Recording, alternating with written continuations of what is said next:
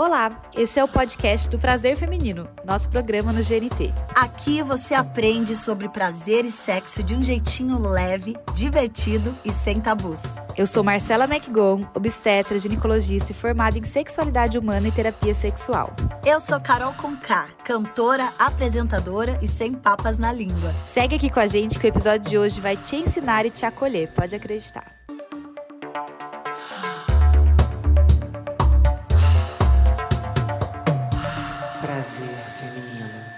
Além dos puritanismos e moralismos, a questão logística da gravidez é dúvida para muita gente. Será que pode sexo de todo jeito? Pode sempre, mas como é que a gente faz para encaixar? Tudo isso a gente esclarece hoje com a mãe de gêmeos, Andréia Sadi. Oi, Andréia, tudo bom? Que prazer ter você aqui. Prazer é todo meu, Marcela. Obrigada, meninas, pelo convite. Com a mamãe de três, essa maravilhosa Andressa Reis. Seja bem-vinda, Andressa. Oi, gente, muito obrigada. Ah, maravilhosa e corajosa, né?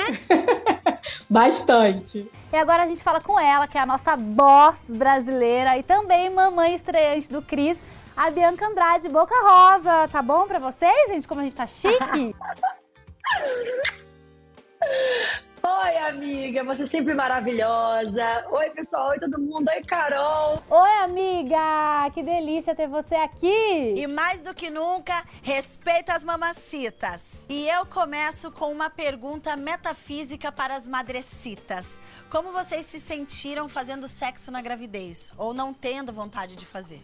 Então aí depende de qual gravidez, né? Porque foram é. três, é. né? Mas eu posso dizer que na segunda gravidez eu tive mais desejo de sexo do que de comida. Uau, que legal!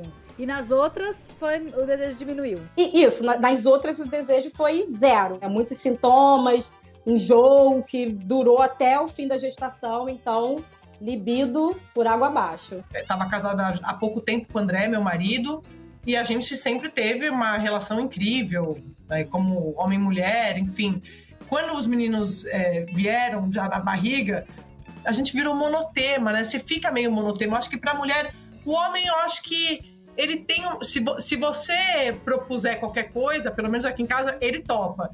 A mulher, pra mim, pra mim tem que ter um clima, entendeu? Se eu for fazer alguma coisa com ele nesse lugar da sexualidade e eu não tiver com a cabeça ali, não vai rolar. Para mim não vai rolar.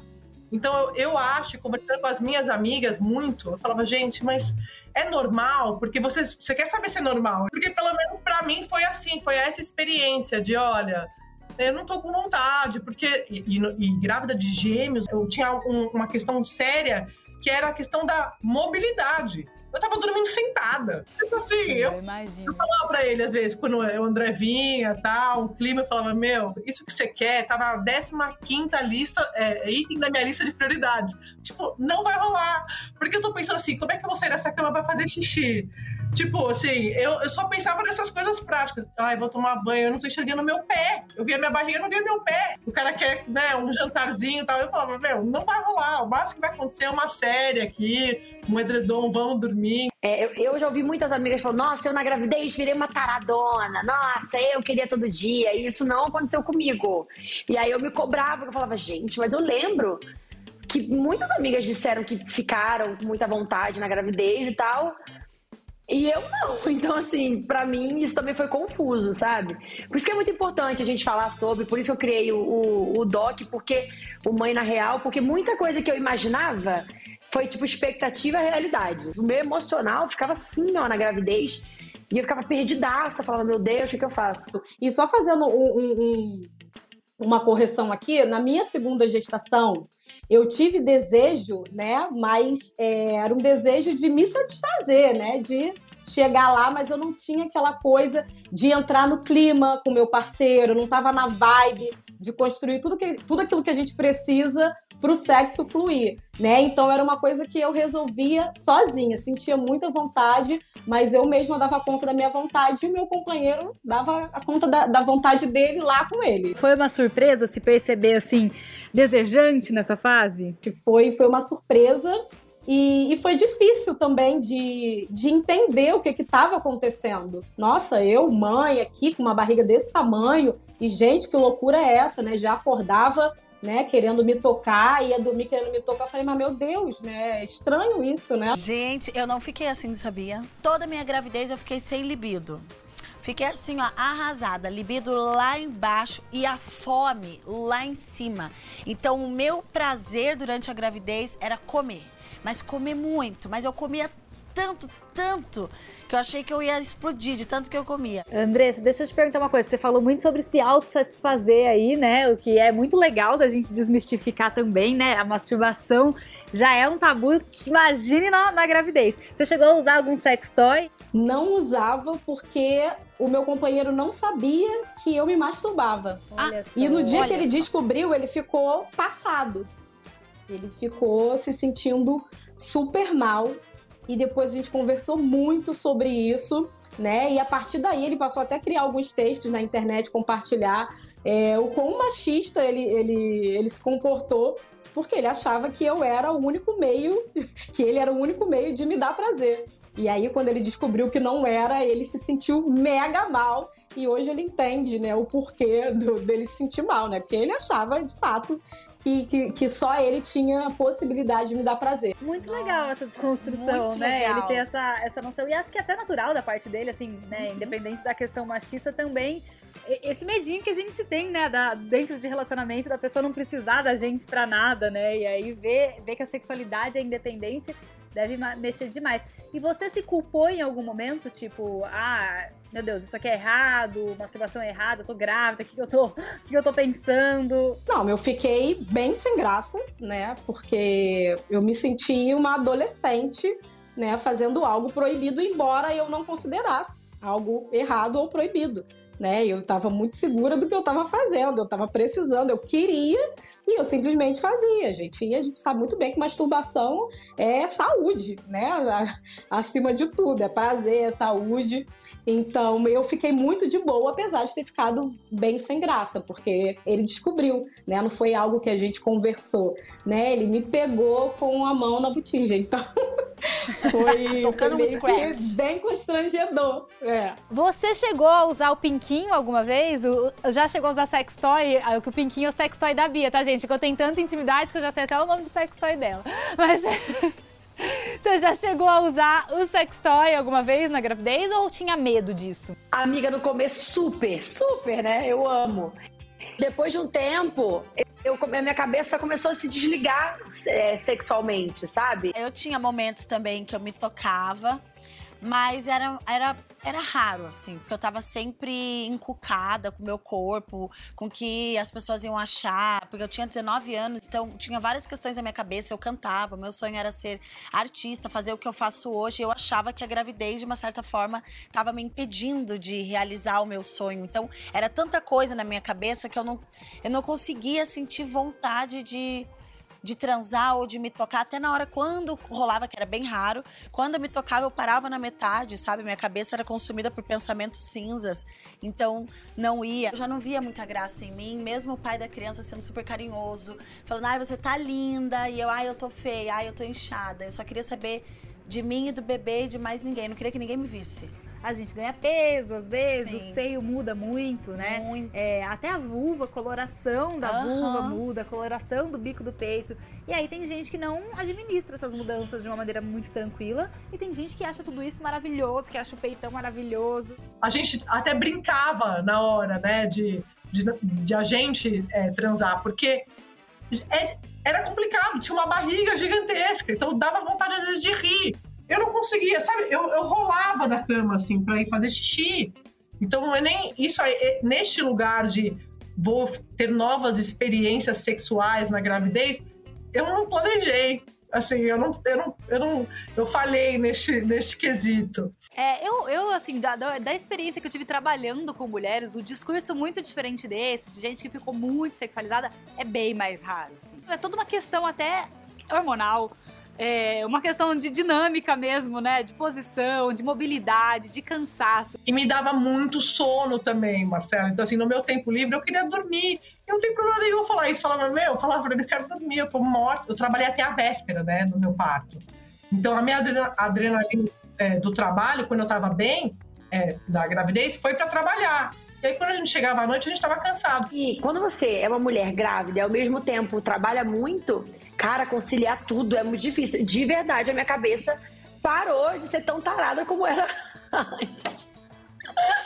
Então, conforme a barriga foi crescendo, tudo foi ficando um pouco mais complicado e realmente eu não tinha mais tanta vontade, é, tanto prazer sexual, assim. Como foi para você lidar com as mudanças no corpo? A gente sabe que você sempre se cuidou muito, né? Sempre teve isso como um foco seu. E aí essas mudanças no corpo, em algum momento interferiu para você? Você se sentiu tipo menos sexy ou o contrário disso? Amiga, é muito importante de debater sobre isso, né? Porque quando eu engravidei, eu não, eu não discutia isso com nenhuma amiga, eu não tinha tanta experiência, né? Não tinha vivência ainda com maternidade.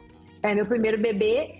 Então, hoje que eu passei por isso, eu quero cada vez mais falar também para outras mulheres, né? Para que a gente consiga se acolher mais. Não foi fácil para mim no começo, principalmente com as primeiras mudanças do corpo. É, o seio fica grande, eu não, eu não sabia o quanto o seio alterava, por exemplo, a areola. A minha era mais ou menos desse tamanho, ela cresceu bastante, ela mudou, alterou a cor também, ficou completamente diferente. O meu seio cresceu muito, então com isso vieram muitas estrias. E é óbvio que nessa época, ao contrário do que eu imaginei, né? A gente sempre pensa, nossa, vai vir leite, vai ficar uau, com peitão maravilhoso, que é o que, né, o que a sociedade impõe, né? Tipo, de seio grande e tal. Não senti nada disso. Eu acho que a primeira coisa é que quando você começa a se entender como uma mulher grávida, você tem todas as. É, eu sou mãe de pandemia, né? Então a minha gravidez já foi num contexto totalmente diferente da maioria. Eu e as mães de pandemia, a gente passou pela insegurança dupla, eu brinco, né? No meu caso, tripla, por causa dos dois meninos que estavam na minha barriga e a insegurança é, natural de uma gravidez e depois por causa da, dessa crise que a gente está vivendo. Então, eu demorei muito tempo para entender o que estava acontecendo comigo, da cabeça, porque o corpo não está é, desconectado da cabeça, né? Eu olhava as transformações do corpo, tinha muita preocupação, e tinha mesmo, como ele vai ficar depois da gravidez, porque na gravidez eu via a evolução e eu ficava pensando no pós. Mas é, quando você pergunta assim como foi é, como isso interferiu na sexualidade, para mim muito. É, assim, eu tinha pouca vontade de me enxergar nesse papel de mulher. Eu já estava é, com um chip meio assim, nossa, eu já tenho que me preparar para as coisas dos meninos. Então, eu meio me deixei de lado nesse sentido. Interferiu, interferiu bastante, até porque é, antes da gravidez eu praticava exercícios e tal, então eu tinha uma neura muito grande com o corpo, né? E quando eu me vi ali já no, no, nos primeiros meses da, da gestação, eu já tive muita estria. Então, esse foi o, o ponto principal para já criar aquela insegurança, né? A gente fica mais, mais retraída e isso influencia durante muito tempo eu, eu tive relação com o Bruno de sutiã.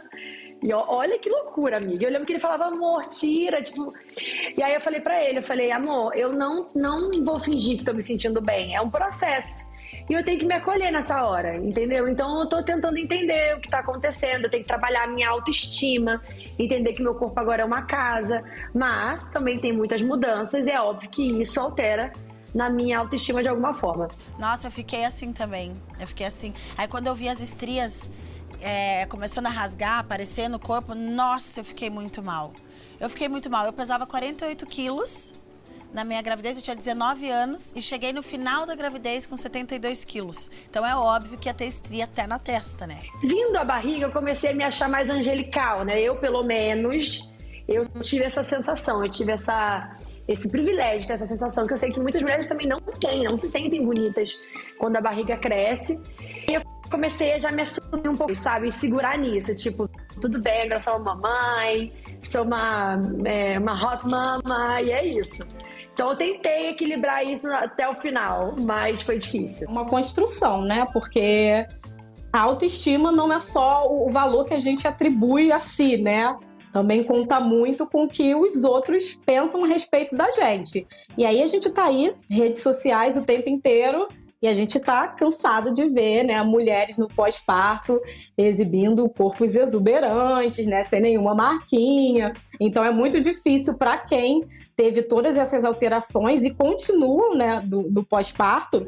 É, é, difícil de você olhar para as marcas e enxergar amor ali, né? Nossa, olha como meu corpo é poderoso, né? Colocou uma vida no mundo. Eu fiquei assim muito arrasada e depois eu fui entendendo esse processo de me amar do jeito que eu era, entender que as estrias elas são apenas uma marquinha de uma vida que está nascendo dentro da gente. Então eu comecei a gostar das minhas estrias. Eu olho para elas e falo, graças a esse rasguinho aqui, eu pude, o meu corpo pôde, pôde suportar o meu filho né? E eu consegui trazer ele com muita saúde para o mundo. Depois de um tempo, eu comecei a me chamar de gata, uma gata tigresa, porque os tigres têm tem muitas listras, então assim, quando te chamar de gata, você que tá cheia de estria, fala gata não, tigresa, que a gente chega e arrasa, uau.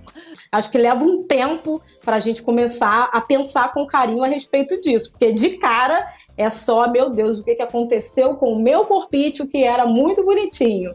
Né? A gente leva um baque, né? Na primeira gravidez foi mais ou menos assim. Já na segunda, terceira, eu venho que vem, é isso mesmo, e, e não, tem, não tem como voltar atrás, então vamos achar lindo mesmo, porque é o que tem, né? E se a gente fica nessa de ficar se encucando com o corpo, de fato a gente acaba padecendo aí, né? Então é uma construção, é difícil, mas é um movimento que a gente precisa estar aberto a fazer, né? Para continuar seguindo, né? E a sociedade quase que vem de uma meritocracia do corpo, né? Assim, se você se esforçasse o suficiente, né?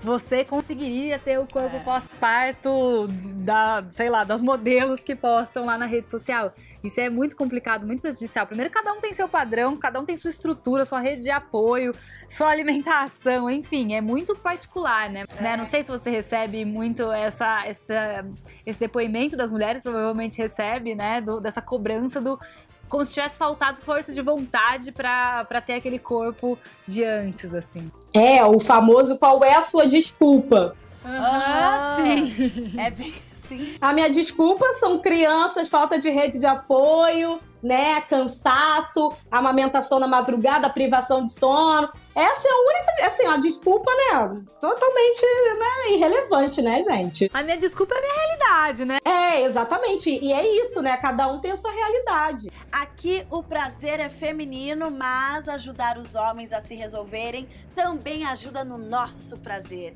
Então, Vamos lá ouvir a pergunta deles. Aqui eles têm lugar de fala.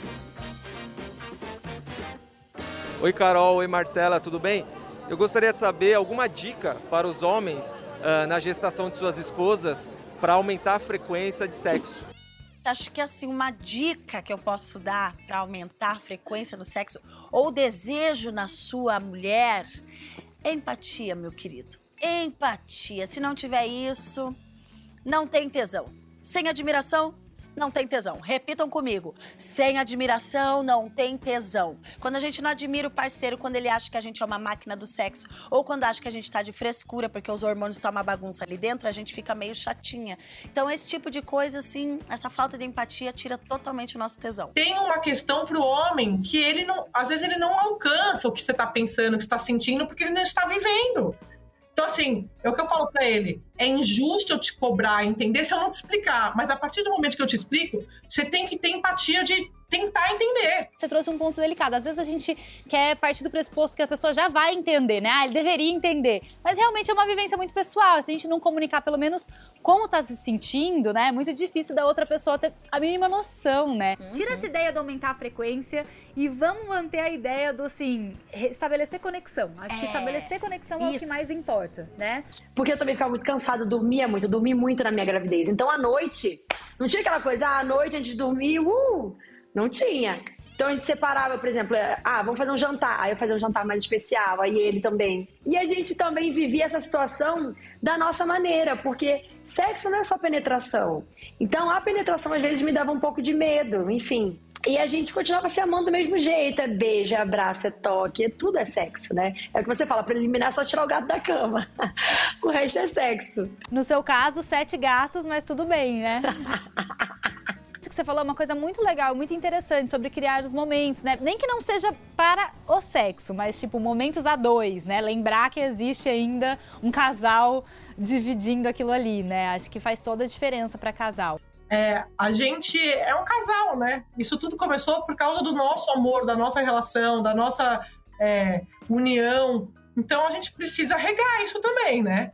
Não acho que seja. Eu, só, eu, só, eu concordo com você, não tem que ser na pressão, não tem que ser na cobrança, mas é muito bom quando. E, e quão inteligente é um homem que faz isso é, desse jeito, né? Não, ele nunca, não existe essa conversa na minha casa. Ele nunca houve essa cobrança, nunca.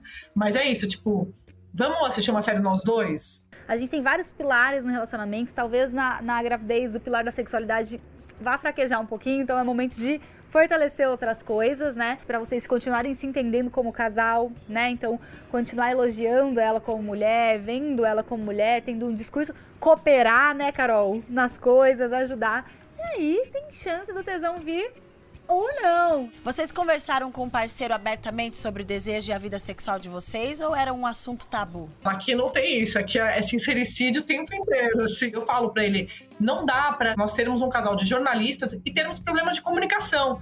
Então, eu prefiro pecar pelo excesso de falar. não sei se é porque eu sou taurina, tá? Eu falo, não sei o que, e depois eu meio que, sabe, dou uma recuada e falar, mas eu prefiro. A gente levou um tempo para perceber que precisava conversar. Né? De início a gente ficou né, se fazendo de, de paisagem, tava visível que eu não tava pronta e ele ficava na dele. E aí foi eu que comecei a questionar: pô, tudo bem, eu tô aqui na minha, mas né, por mais que eu vá negar, eu quero que chegue, né?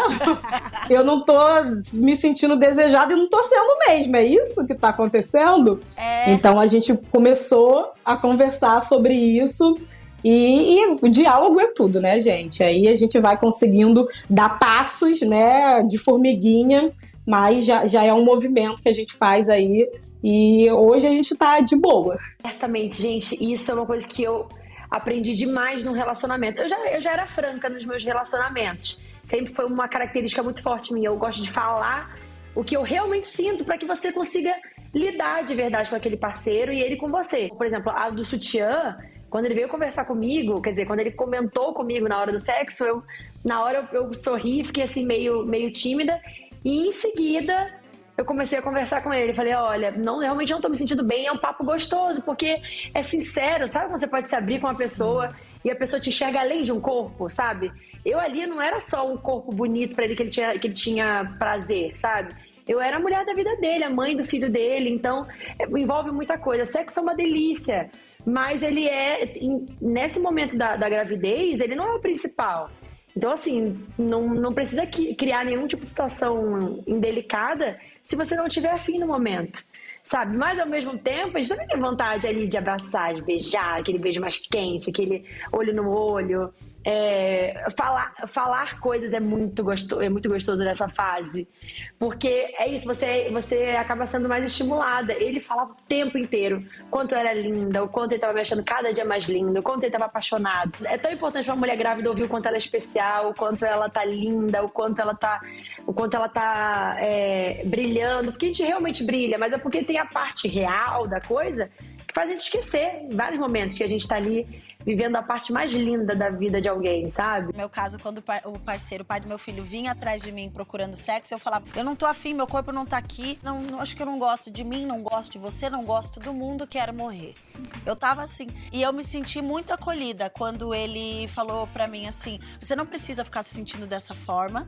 Você é uma mulher linda, eu tô te achando linda desse jeito. E eu, ai, mas eu tô com 20 quilos a mais. Não, mas você tá linda desse jeito. E eu, ai, eu tô feia, ai, eu tô inchada. Eu só queria saber de mim e do bebê e de mais ninguém. Não queria que ninguém me visse. O hormônio mexe muito com a gente. A gente está num, num momento muito vulnerável, né? Então, a gente fica criando mesmo algumas neuras e, e se não, não abre para esse diálogo, a coisa desanda, real. E enquanto você opina na hashtag Prazer Feminino no GNT, a gente vai ouvir o que as ruas apontam sobre sexo na gravidez. Então, durante a minha gestação foi o período que eu me senti mais, assim, a sexualidade mais aflorada. Meu desejo foi bem, bem fraco. Mas eu já tinha, eu tenho uma amiga que já foi totalmente ao contrário, entendeu? Na minha gravidez, em determinados momentos, eu tive vontade sim de transar, porém é, em outros momentos também tive medo, porque como foi a primeira gravidez, eu tenho um pouco de receio. Mas pro fim da gestação era desconfortável algumas posições. Então a gente sempre buscava uma posição mais confortável para mim. E, né, quando você tá com a barriga grande, né, gente, o famoso de ladinho facilita, né, no peso, na tração. Então assim, aproveita que os hormônios estão a mil e namora bastante. Olha só! Eu adoro escutar essas mulheres que ficam super transantes na gravidez, sério. A minha mãe, ela ficou com muita libido na, na minha gravidez, né? Quando ela tava grávida de mim. Eu nasci 1 de janeiro, ela disse que na virada do ano eu já tava lá, bem louca. Será que foi por isso que eu já nasci correndo 1 de janeiro? Eu falei, gente, fogos! Eu já. Eu, eu atendia bastante em consultório. Às vezes os maridos vinham assim, doutora, não dou conta dela, não, porque ela tá querendo sexo toda hora. Existiam, sim, esses casos. Mas o mais comum era o contrário mesmo. Ela chegando e falava assim: doutora, fala pra ele que eu não posso, porque eu não aguento mais arrumar desculpa pra transar. Fala pra ele que eu tô contraindicada.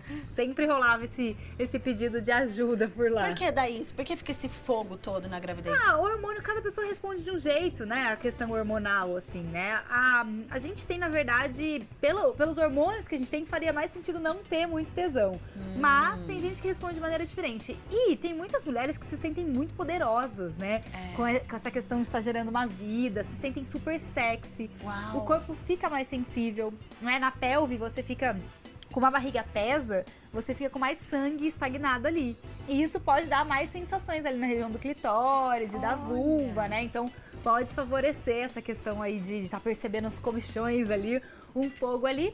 Amiga, sabe uma curiosidade? Uma curiosidade? Antes do. Eu queria muito parto normal, né? E você acredita que os últimos dias, essa última semana antes do Cris nascer, foi a semana que a gente mais teve relação sexual? Mas porque você ficou com mais vontade ou porque você queria parir logo? Por tudo, porque a minha, a minha. Então, eu tive um estímulo a mais, porque a minha, a minha obstetra falou assim: Bia, quanto mais ocitocina você sentir, melhor. Então, namore muito. E a gente olhou um pra cara do outro e já, já tinha desacelerado o trabalho. Então, a gente criou mais momentinhos. Então, assim, a gente teve relação sexual até um dia antes de parir. E a gente fez momentinhos, a gente foi no motel. Foi uma delícia. Olha só essa grávida no motel. Eu lembro que eu tive muitos orgas- orgasmos múltiplos. Ah, eu amo orgasmo múltiplo, meu Deus do céu. Olha só, que legal, amei. A nossa personificação da Mama Sutra aqui, ó, maravilhosa. Já por outro lado, tem mulheres que se sentem muito confusas com o papel, né, com o papel de mãe agora. Ah, eu fiquei assim.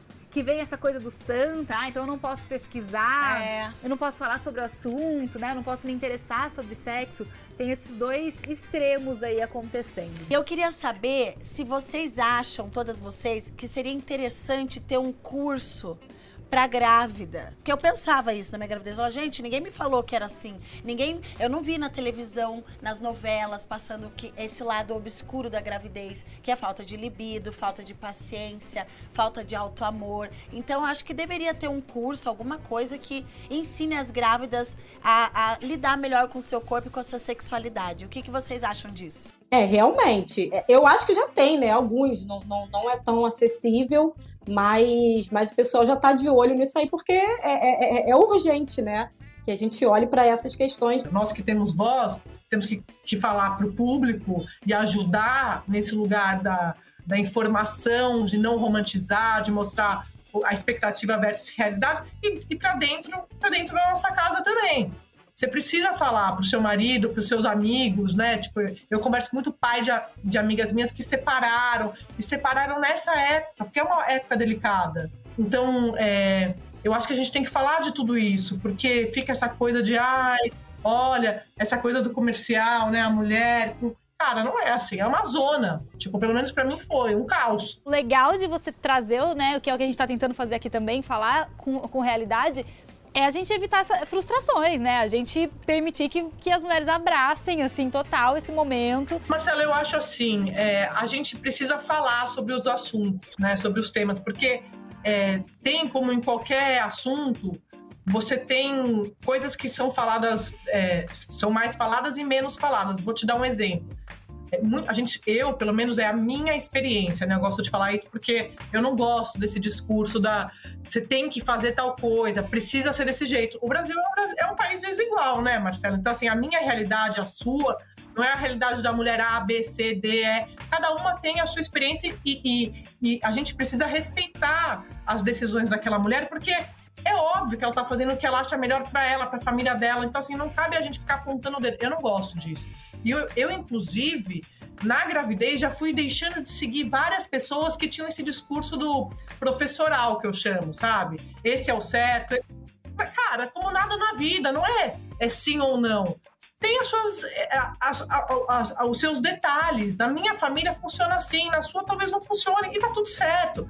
Então, assim, eu acho que nada que for generalizado funciona. Então, quando você fala, a gente tem que falar mais, sim, eu acho que a gente tem que falar mais no sentido de não romantizar, sabe? Claro, é lindo, é um momento incrível, é, para mim é, é, um, é, a, é, a, coisa mais importante da minha vida. Claro que das mães, de cada mãe é, mas é um perrengue. Para mim foi um perrengue a gravidez, foi um perrengue o começo. Eu tive muito medo.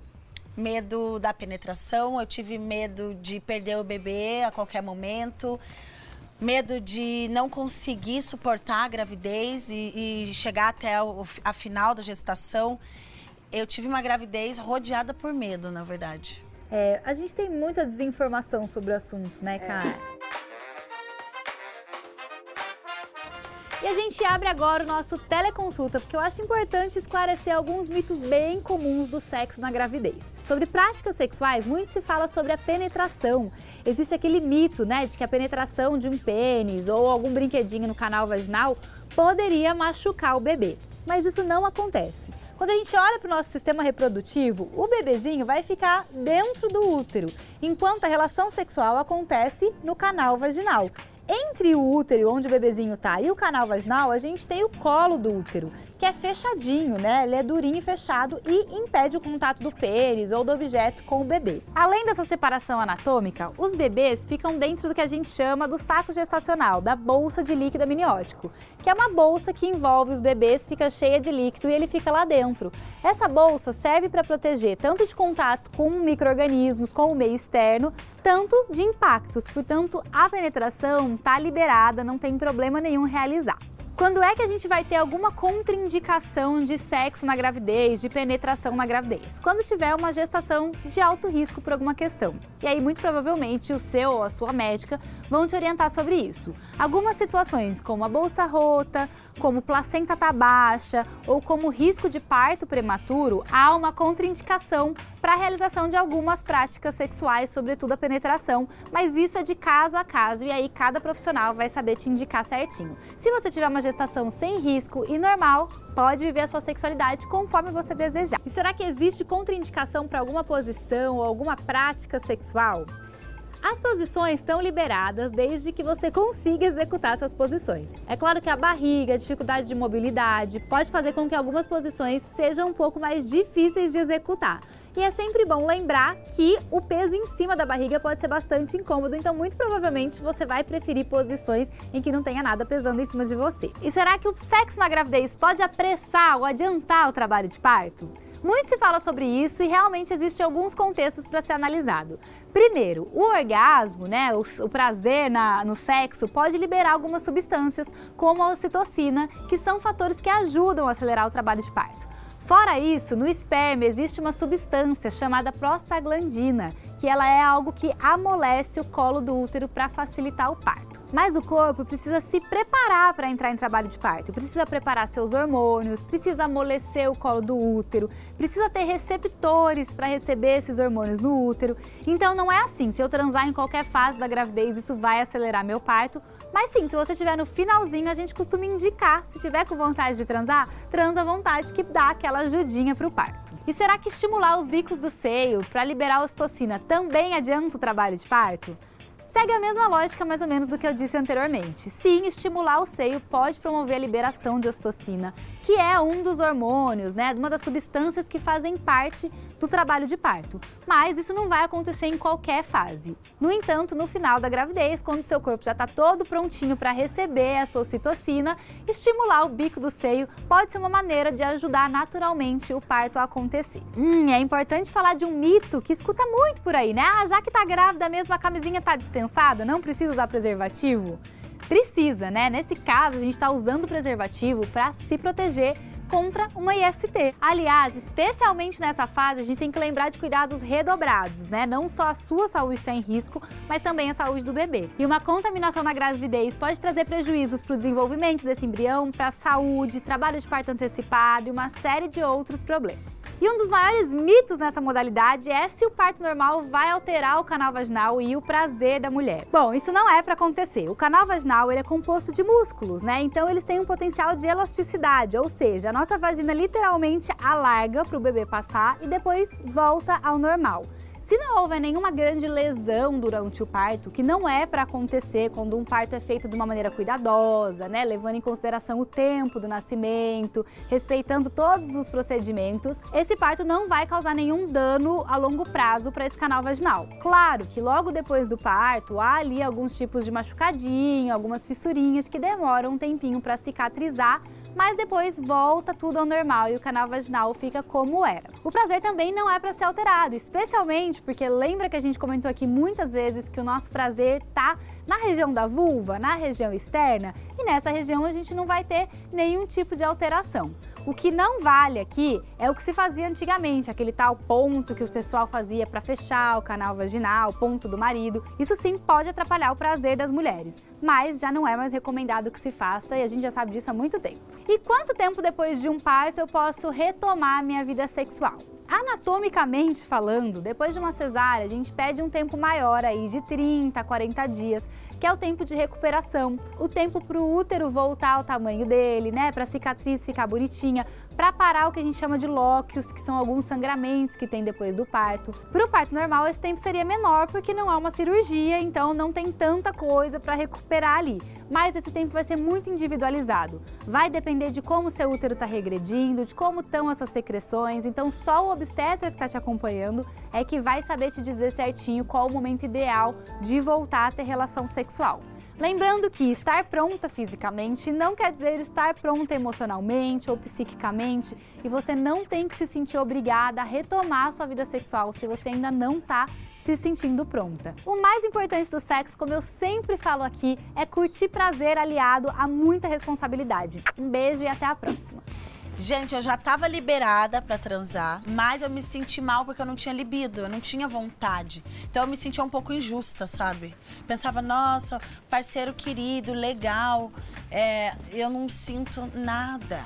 E ele falava, mas como você não sente? Eu achava que era por causa da gravidez. Aí depois que a gente tem filho, pensa, não, vai voltar, né? Depois que o, a criança nascer. O meu não voltou. Não voltou a vontade de transar, não voltou a vontade de viver. E aí eu descobri que eu tava numa depressão pós-parto. E aí eu me senti pior ainda, porque eu falava, como eu pude ter depressão, eu tenho que cuidar do meu filho, eu tenho que dar, eu tenho que ser a mulher, a esposa. Mas as pessoas, né, as mães, elas se culpam justamente por isso. Um momento que deveria ser sublime, por que, que eu não estou me sentindo plena? Como todo mundo diz que a gente precisa estar, né? É... E a gente não falava sobre isso, né? A gente só falava da parte boa da maternidade. Então, quando você se pega não estando plenamente feliz, começa a se questionar qual é o meu problema, será que eu não amo meu filho, será que eu não sou digna né, de ser mãe? Mas é toda uma construção social, né? A culpa vem porque a gente recebe é, é, essa bomba de sentimentos que a gente precisa ter e que nem sempre condizem com que de, com que de fato a gente atravessa, né? Porque maternidade tá ali, hormônio, puerpério, e às vezes, ah, é problema na amamentação, e a privação de sono, e cobrança, e mais cobrança, é muito difícil estar plena. Quando o meu filho nasceu, eu jurava que ia vir uma roupa de Mulher Maravilha em mim. Falei, nossa, eu vou ser muito forte. Eu ainda no hospital, ele começou a chorar. Unhé, unhé. Eu apontei pra minha mãe, mãe, o Jorge tá chorando. E eu chorava junto. Isso foi um, uma semana, assim. Ele chorava, eu chorava. A minha mãe pegava ele me ensinava. Aí nessa eu pensei, eu não nasci para ser mãe. Eu não consigo embalar, eu choro. Junto com ele, a minha mãe falava, é normal. Na hora de dar mamar, dói, sabe? Daí, bem na hora que suga, assim, dói, mas na mesma hora é incrível. Eu não sei dizer como é. Gente, de toda a minha gestação, toda a minha maternidade, o puerpério até agora foi a fase mais difícil e mais confusa. Quando é, acabou a gravidez para mim, eu ficava, não, agora eu vou voltar. Eu pensava que eu ia me recuperar em tudo. Imediatamente. Aí você pensa, pronto, agora eu vou ver a fase mais absurda de feliz da minha vida. Meu bebê, uma pessoinha que eu fiz, está aqui. E é completamente diferente, porque eu imaginava isso, e aí vem a dor da amamentação, vem o, a, a, a, o baby blues que eu tive, mesmo tendo uma rede de apoio maravilhosa. Tipo, a minha mãe ficou comigo, o, o, o, Bruno ficou um mês também comigo, coisa que muita mulher não consegue ter o um parceiro ou a parceira do lado durante um mês. Então, eu tive uma rede de apoio, é, tive profissionais comigo também. Mas, assim, eu tinha hora que eu ficava muito triste, que eu ficava chateada. Eu ficava, meu Deus, eu não vou mais conseguir ser a Bianca de antes. Eu não vou nunca mais conseguir trabalhar como antes. Eu nunca mais vou conseguir assistir um filme tranquila. Eu nunca mais vou conseguir. Então, esse era um, monte de nunca mais na minha cabeça. Então, assim, o puerpério pra mim foi muito difícil. Eu não tive praticamente relação sexual durante o meu puerpério, durante os 40 dias, é porque eu não podia também. Pra mim demorou, assim, não foi uma coisa fácil.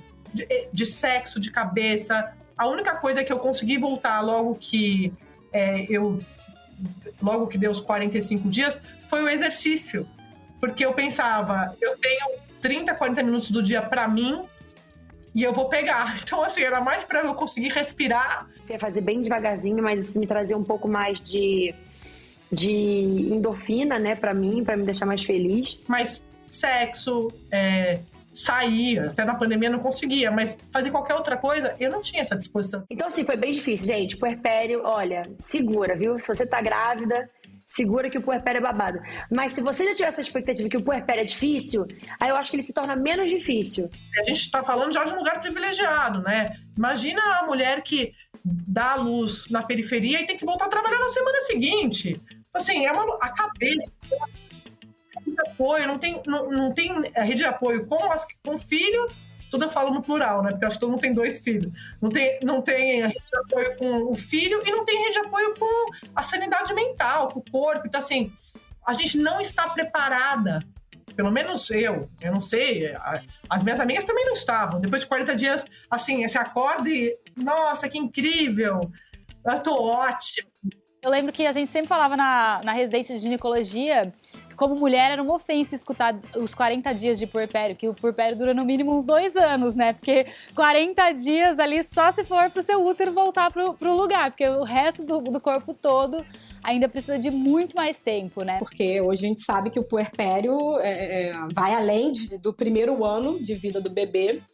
E olha só que, que coisa louca, né? Passou o puerpério do meu segundo filho, meu primeiro filho ele faleceu, né? Com, com três meses. Então passou o puerpério da minha segunda filha e eu engravidei do meu terceiro filho. A minha filha fez um ano, eu engravidei do terceiro filho. Quer dizer, a gente ficou tanto tempo sem fazer que quando a gente resolveu fazer, a gente quis fazer tudo que podia e o que não podia. E aí estava lá eu grávida novamente. Mas assim, foi bem bom, porque a gente esperou o tempo que precisava ser esperado. Não teve forçação de barra, não teve desconforto. Foi quando eu me senti pronta e ele também. Que delícia! E a primeira vez depois de tudo isso foi tipo uma primeira vez de novo, assim, para você? Foi, foi exatamente isso. Foi maravilhosa. Foi. É, são, muitos, são muitas sensações ao mesmo tempo, porque é a primeira vez que você tá sem a barriga sabe? E eu esperei um tempo, né? Esperei meu puerpério. Então, assim, foi, foi gostoso, foi. Nossa, foi incrível. É porque a saudade também é grande, né? E ali é a primeira vez que eu, me, eu, Bianca, me reconheço como mulher. Isso muda muito. A nossa autoestima dá muito mais prazer pra gente. Agora, olha só. Depois de um ano e meio, praticamente, entre gravidez e meninos e, e nascimento, que eu é, coloco uma roupa e me vejo como mulher. Mas essa é a minha experiência, porque eu passei seis meses praticamente de pijama, né, dando de mamar tal, ou, ou roupa assim de casa, que eu falo. Porque eu falava, o André chegava, às vezes, esse que eu te falo a cabeça do homem, ele falava, você tá com a mesma roupa que você tava de manhã. Eu falei, e se você falar mais alguma coisa, você vai dormir no sofá. Porque é óbvio que eu tô com a mesma roupa. Os meninos estão, tipo, é, estão regurgitando em mim. Você quer. Tomar um banho, para mim, é, é, foi um luxo, foi um desafio no começo. Então agora eu estou recuperando a Andrea, mulher também, que é importante para mim. Você acha que existe alguma coisa que os parceiros, parceiros e parceiras, né, podem fazer para ajudar nesse resgate da, da vida sexual, assim? Além de, obviamente, cooperar, né, dentro de, de casa. Mas eu, eu acho que não é nem além de ajudar dentro de casa, dividir as tarefas. Eu acho que é dividindo as tarefas, eu olho para ele com mais admiração no sentido de esse cara, porque assim, a gente tá, nós estamos sendo testados o tempo todo como pais de primeira viagem, né? Então a gente está se conhecendo numa outra função. Eu já conheço o André homem, mas eu não conhecia o André pai. Então quando eu vejo o André pai, Marcela me dá mais desejo, me dá, juro, porque eu falo, esse cara é maravilhoso. Quando ele fala para mim, nossa, você tá bonita, nossa, eu falo, que bom que ele me vê como mulher. E foi muito legal, porque no meu aniversário, foi o primeiro, né? Eu tive os meninos em abril, eu faço aniversário em maio. Eu tenho amigos que brincam que o, o marido sempre dá alguma coisa para casa, né? E eu não falei nada, eu nem tava, imagina, a gente nem troca presente, nem existe isso aqui. E ele me deu um brinco, sabe? E eu achei muito legal, porque eu tinha acabado de virar mãe, para mim foi simbólico. Até depois eu falei na terapia, porque ele me enxergava ainda, ele já me enxergava como mulher quando eu ainda estava só me vendo como mãe neste lugar de, de, de, mãe de primeira viagem. Então me deu uma força também. Então ele me, ele me puxou para me para eu me reconectar comigo. Não é só parceria com os meninos, é parceria com a mulher, entendeu? Não só com a Andréia mãe, com a Andréia mulher também. Chegamos ao fim desse debate lindo com as nossas mamacitas. André, eu amei, foi muito legal. Nossa, foi muito bom ter você aqui com a gente. Obrigada por trazer essa experiência, obrigada por agir abrir um espaço nessa agenda de gêmeos aí para caber esse bate-papo tão importante, por trazer tanta conversa sobre maternidade real, por trazer tanta experiência inspiradora como casal também. É muito legal ouvir que existe aí uma solução para os casais. Um super beijo, brigadão pela participação. Muito obrigada, Andréia. Um beijo, Carol. Obrigada pelo convite aqui. Foi uma honra. Sucesso para vocês. Muito obrigada, Andressa. Um beijo em você, nos seus filhos, em toda a família. Obrigada e parabéns pelo seu trabalho nas redes, mostrando maternidade real, trabalhando essa questão de aceitação. Obrigada demais por dividir tudo isso com a gente. Um super beijo para você. Eu que agradeço, meninas. Um abraço, um grande beijo para vocês também. Obrigada pelo convite. Um beijão para você também, Bianca. Foi ótimo falar com vocês. Carol, um beijo para você, sua linda. Quero super, super, hiper te agradecer pela participação aqui, por ser essa mulher tão inspiradora em tudo que você faz, inclusive na sua maternidade. Obrigada demais pela sua presença aqui no Prazer. Eu amo muito a nossa parceria. Conte comigo sempre. Um beijo gigantesco. Espero que tenha ajudado alguma outra mulher que esteja grávida, ou no puerpério, ou é mãe, ou que lida com essas, com essas confusões. Espero ter agregado de alguma forma. Parabéns pelo programa, gente. Um beijo, vocês são maravilhosos. É isso. Cada grávida é uma com seus desejos que diminuem ou aumentam. Sexo na gravidez é uma questão de bom senso e encaixe. Muito obrigada, mamães.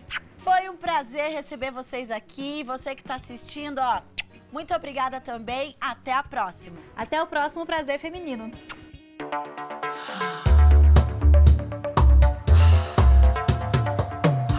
Prazer Feminino.